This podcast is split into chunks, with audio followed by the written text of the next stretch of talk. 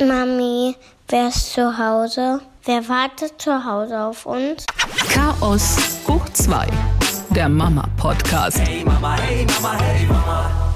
Ja, irgendwie scheint es bei uns zu Hause für meine Kinder einfach echt zu langweilig zu sein. Immer die Frage, wenn ich sie abhole von der Kita, wenn ich sage, der Papa ist da, dann kommt gleich, was ist mit Oma und Opa? Wenn alle zu Hause sind, dann die Frage, wo sind die Tanten? Wo sind die Onkels? Ich freue mich jetzt echt schon auf die Partys, die die später mal schmeißen werden. Yeah, yeah, yeah, yeah, yeah, yeah. Hallo, wir sind's wieder, Monja und Anetta. Wir müssen reden, meine Liebe. Ich habe deine Instagram-Story mir angeguckt jetzt die Tage. Du hattest eine aufgemalte Brille und Unterwäsche an. Es ist noch nicht Fasching, deine Kinder waren nicht zu sehen. Was ist passiert? Ja, zur Faschingszeit ist sowas tatsächlich leichter. Das hatte ich mir dann auch so gedacht. Da bist, da bist du un- undercover unterwegs, da denkt sich keiner was. Ähm, ja, wir haben ein lustiges Spiel gespielt. Das machen wir immer so in unserer Insta-Mädels-Clique. Äh, Wahrheit oder Pflicht. Und dann dürfen die Leute uns quasi witzige Aufgaben geben. Aber ähm, um es vorweg zu sagen, wir kommunizieren das schon ein bisschen vorab. Also wir quälen uns da nicht durch.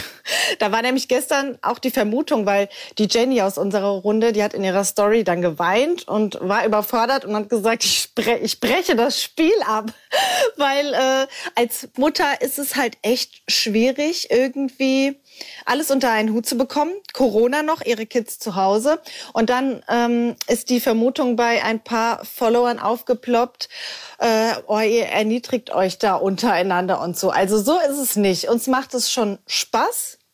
Ähm, kann aber natürlich nicht jeder nachvollziehen, Okay, also warum lass man mich mal, sowas macht. äh, Lass mich kurz zusammenfassen. Es gibt andere Mamas, die in ihrer Freizeit vielleicht, weiß ich nicht, Plastikdöschen verkaufen oder Putzmittel und ihr nehmt als Ventil einfach die Geschichte, dass ihr sagt, ähm, wir finden es ganz cool, uns gegenseitig ein paar Aufgaben zu stellen, die man dann bewältigen muss. Genau, ist ja eigentlich ein Kinderspiel, Wahrheit oder Pflicht. Ja, oder ist auch total lustig. Ja, voll, aber man muss sich halt trauen. Das ist das. Und gerade als erwachsene Person ist man ja vielleicht noch mal ein bisschen spießiger. Aber das Coole ist, du hast es gemacht, hier eine Brille aufgemalt, hattest dann auch die Unterwäsche über den Klamotten an, was sehr lustig aussah. Vor allen Dingen dieser äh, Leo, was war's? Leo Spanks irgendwie ging dir bis kurz, kurz vor die das war Brust. so eine, das war so eine Bauchweghose. Sowas sollte jede Frau im Schrank haben. Hast du die Kids damit tatsächlich von der Kita abgeholt? Ja, habe ich. Weil ich bin ein Fairplayer.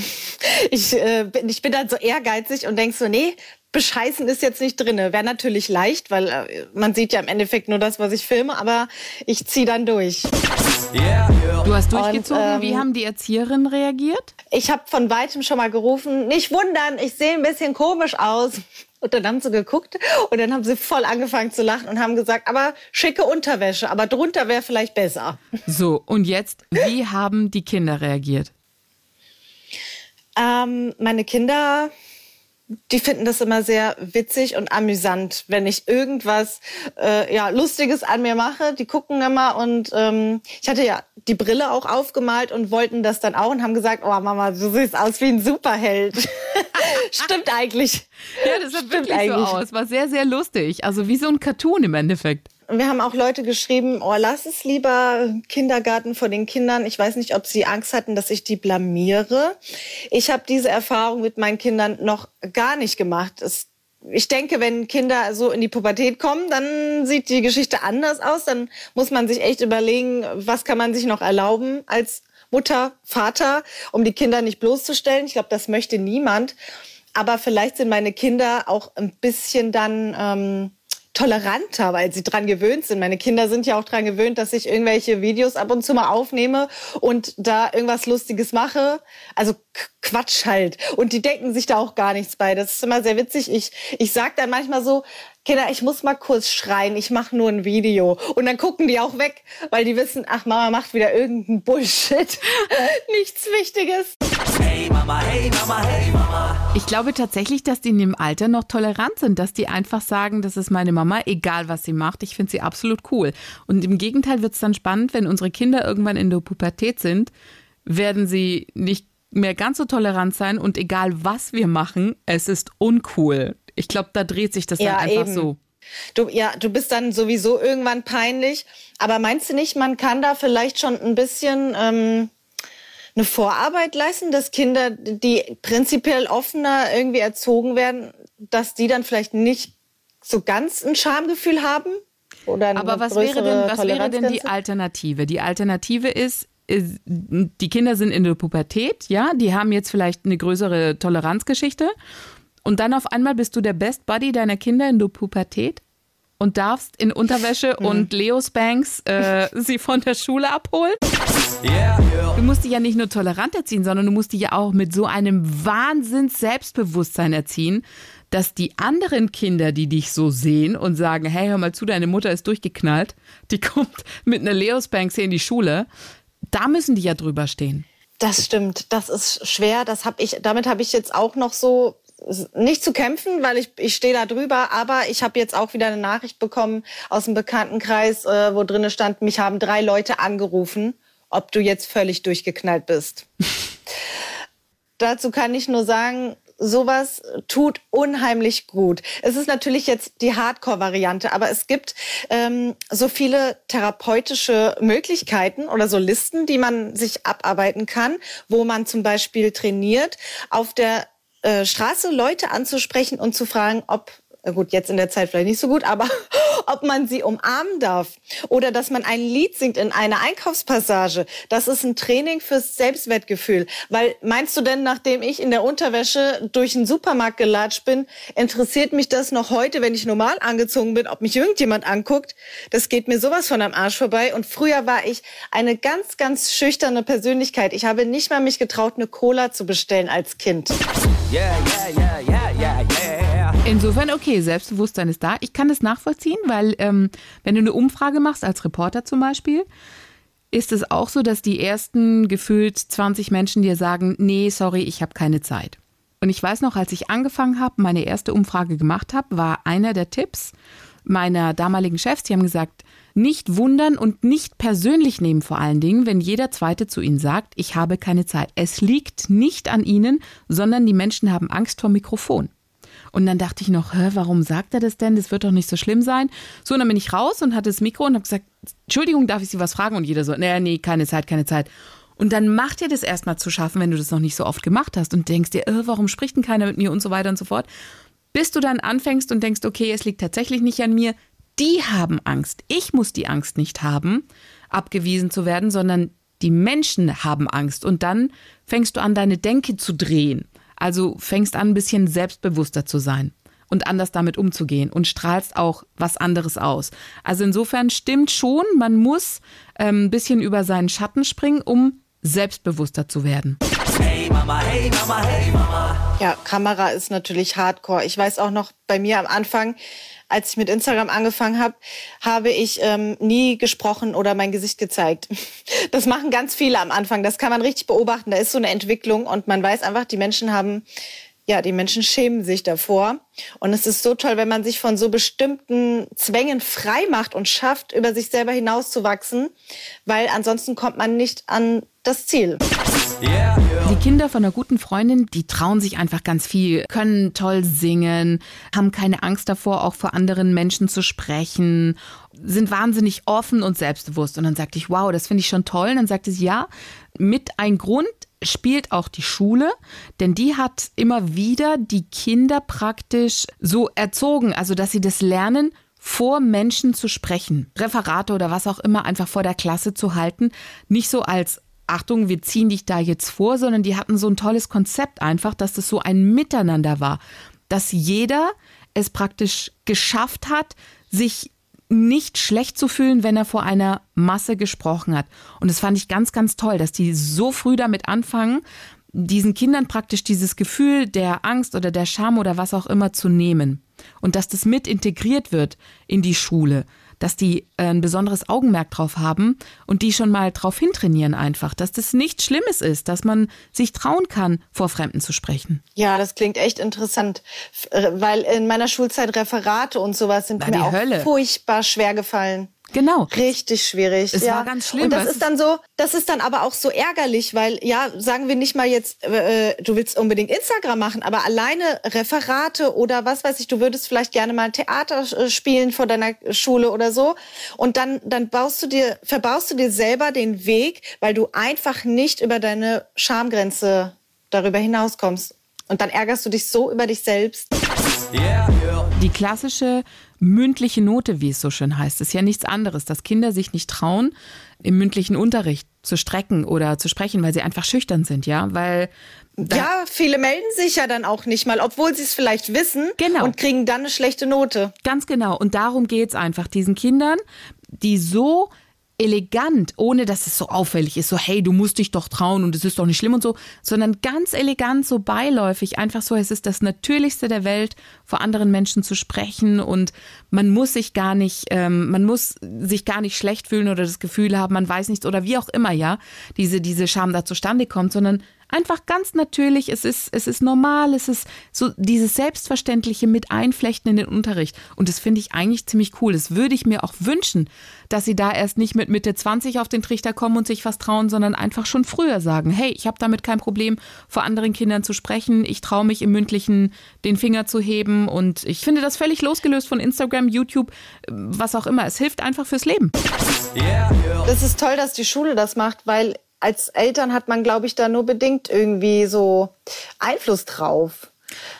Weil mehr als vorleben kannst du es vielleicht nicht. Also ich sehe bei meinem Sohn jetzt auch nicht, also es ist jetzt nicht so, dass mein Sohn zum Beispiel ähm, alle Klamotten trägt. So, der hat viele Anziehsachen, wo er sagt, nee, da werde ich ausgelacht. Das passt ja wiederum gar nicht zusammen. Aber was kann ich denn mehr tun, als ähm, ihm vorzuleben, dass es egal ist, was andere denken? Ihn einfach zu stärken in seinem Selbstbewusstsein, dass er da drüber steht. Aber das ist echt sau schwer. Wann fing das an? Deiner ist fünf. Ich glaube, die lachen gar nicht. Ich glaube, das ist in seinem Kopf. Das hat bei ihm unheimlich früh angefangen. Also schon eigentlich zur Kindergartenzeit. Er ist mit kurz vor seinem dritten Geburtstag ist er äh, in den Kindergarten gekommen und da fingen schon so die ersten Allüren an, dass er sagte, nee, die Hose ist peinlich, nee, dieses T-Shirt ist komisch. Es hat gar nicht was mit dem Stoff zu tun, aber er, also er sagt tatsächlich, nee, die Kinder lachen dann. Und dann bringe ich ihn in den Kindergarten und niemand lacht. Weiß nicht genau, woher das kommt. Yeah, yeah. Wann geht sowas los? Dieser erste Moment. Weißt du, so das erste Mal, wenn er das hört. Das Bärchen ist uncool, was du trägst. Oder der Spider-Man-Pulli oder der Superhelden-Pulli, was auch immer. Und dann passiert ja in dem Kind was. Entweder es ist in dem Moment selbstbewusst zu sagen, mir doch egal, ich trag's trotzdem. Oder aber, Ja, ja, weil sie kennen das ja bis, bis dahin gar nicht. Du sagst deinem Kind ja nicht irgendwie, du siehst scheiße aus oder so. Ja, weißt du, wie ich meine? Das ist, das ist, glaube ich, ein Schock. Da wird, glaube ich, nochmal so das, da wird die, das Weltbild vielleicht auch ein bisschen so in Frage gestellt. Oh, warum werde ich denn auf einmal kritisiert? Warum sagt ihr denn nicht, dass ich der Tollste bin, egal wie ich aussehe? Dann kommt es halt echt drauf an, ob das Kind dann sagt, nö, ich finde mich toll oder ob das Kind dann darüber nachdenkt. Aber ich glaube, zwangsläufig denkt jeder irgendwo drüber nach. Ja, oder? Das wäre natürlich. sonst vielleicht auch, wäre vielleicht auch ungesund, wenn, wenn man immer nur sagen würde, nö, der hat überhaupt kein Recht, ich bin der Geilste. ja klar, es ist ja der erste Kontakt im Endeffekt mit Kritik, die unser Kind hat. Weil, wie du sagst, bisher ist es ja in einer geschützten Bubble von uns. Du bist toll, du siehst super aus, du bist der Beste, Schönste, was auch immer. So, und jetzt kommt jemand von außerhalb und sagt, du, dein T-Shirt finde ich echt kacke. Boom. Und damit musst du dann auch erstmal klarkommen. Ich bin gespannt, wie es dann sein wird, wenn es das erste Mal passiert. Ja, erzähl davon. Ja, ja. Mich dann echt interessieren. Hey Mama, hey Mama, hey Mama. Hast du diese Geschichte äh, mitbekommen von dem kleinen Jungen, der sich vor seine Schwester geworfen hat, als der Hund sie angegriffen hat? Oh nein. Da sind, die, da sind die Bilder ja auch ganz groß durchs Netz. Das, das hat mich so bewegt und berührt.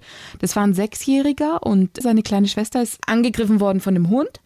Und er ist dazwischen gegangen und sagte dann später auch noch, er dachte in dem Moment, dann soll er lieber sterben. Es war so herzzerreißend, dass du dieser kleine Superheld, ja, der sich da dazwischen geworfen hat. Die Wie alt war die Schwester? ähm, boah, die, wie alt war die? Drei, vier? Und dann halt dieses Bild von ihm, ja, weil sein Gesicht dann halt echt geschwollen und die Naht und du hast zwei Gedanken gehabt in dem Moment. Zum einen möge dieses Kind sofort wieder gesund werden. Was ein wahnsinniges Kind mit einer, mit, mit so einer Einstellung. Und das nächste war, ey, wo war der Hundebesitzer und warum ist dieser Hund da auf die Kinder losgegangen? Das ich war, muss immer heulen bei so Geschichten. ja, ich auch, ey, ich hab's gesehen, ich so, ich so, Gott, ey, was ein toller, gigantogroßer Bruder, das ist ja der Hammer. Also, ähm, wenn Eltern irgendwas machen können in der Art und Weise, wie du deine Kinder erziehst und wie du es schaffst, dass die zusammenhalten, dann haben diese Eltern ja wohl alles richtig gemacht. Alles. Hey Mama, hey Mama, hey Mama. Ich hatte eine Situation mit meiner Tochter, die hat mir richtig zu schaffen gemacht. Die hat mir so ein schlechtes Gewissen bereitet, dass ich echt geheult habe. Sie hat gespielt. Oh, was war los? Sie hat gespielt mit ihrem Bruder, die haben Fangen gespielt in der Küche und war alles cool. Und irgendwann habe ich gesehen, wie sie am Mülleimer gewurstelt hat. Und ich habe ihr das schon x-mal gesagt und habe gesagt, der Mülleimer ist kein Spielzeug, bla bla bla und so weiter und so fort. Halt nicht anfassen, irgendwie da rumwursteln, bla. Auf jeden Fall sah ich, wie sie da nestelte.